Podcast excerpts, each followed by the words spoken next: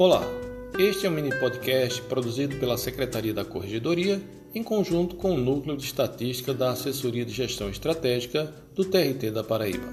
Meu nome é Agenor Costa e nos próximos minutos faremos uma exposição de assuntos relacionados à estatística produzida pela Justiça do Trabalho. Com esse projeto, desejamos que magistrados e servidores tenham um melhor conhecimento de como o trabalho realizado é visto pela sociedade através de órgãos como o Conselho Nacional de Justiça e o Conselho Superior da Justiça do Trabalho. Então, enquanto dirige para o trabalho, relaxa tomando café, aproveite para entender melhor um pouco da estatística da Justiça do Trabalho.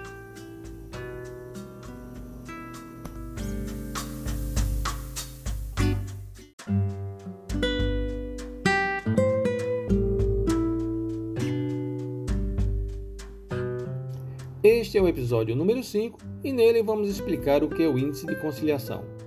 A meta 3 do CNJ vem a ser para o CSJT o ICC, Índice de Conciliação na Fase de Conhecimento. Para o ano de 2021, o objetivo é aumentar o índice de conciliação em relação à média do biênio 2018-2019 em um ponto percentual. Esse acréscimo só é necessário se a média obtida for inferior a 40%, é o que chamamos cláusula de barreira. A média no biênio para o TRT da Paraíba foi 37,5%. Logo, a meta a ser alcançada será 38,5%, ou seja, cerca de 4 conciliações em cada 10 processos julgados. Mas atenção, nem todo processo julgado vai entrar nessa conta. São excluídas as decisões de arquivamento, desistência e declaração de incompetência. Outra coisa, o CNJ considera a fase de liquidação como contínua à fase de conhecimento.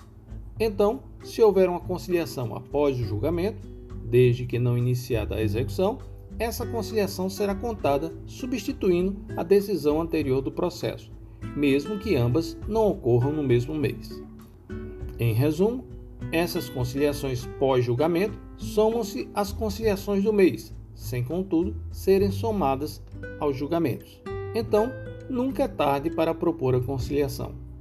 Só reforçando, as conciliações na fase de execução são muito importantes, mas não são consideradas para o cômputo da meta 3.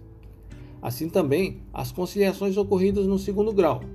Por serem sistemas distintos, é necessário, quando do retorno do processo ao primeiro grau, a ratificação desse acordo com o movimento homologado da transação, isso deve ser feito principalmente se o processo estiver na fase de conhecimento.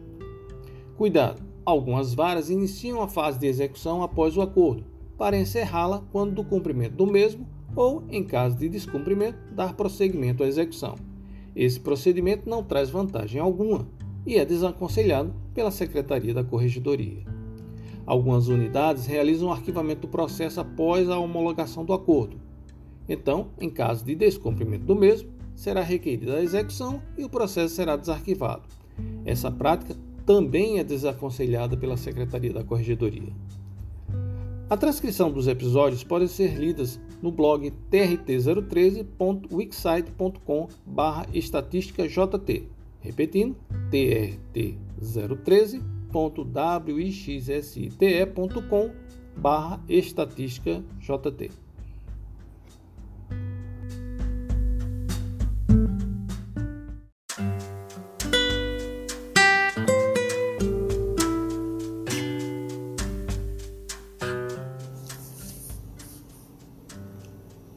Mande seu e-mail com dúvidas e sugestões para agepesquisa.gmail.com. Aguardamos todos vocês no próximo episódio. Meu nome é Agenor Costa e esse é o mini podcast Estatística JT, produzido pela Secretaria da Corregedoria em conjunto com o Núcleo de Estatística da Assessoria de Gestão Estratégica do TRT da Paraíba.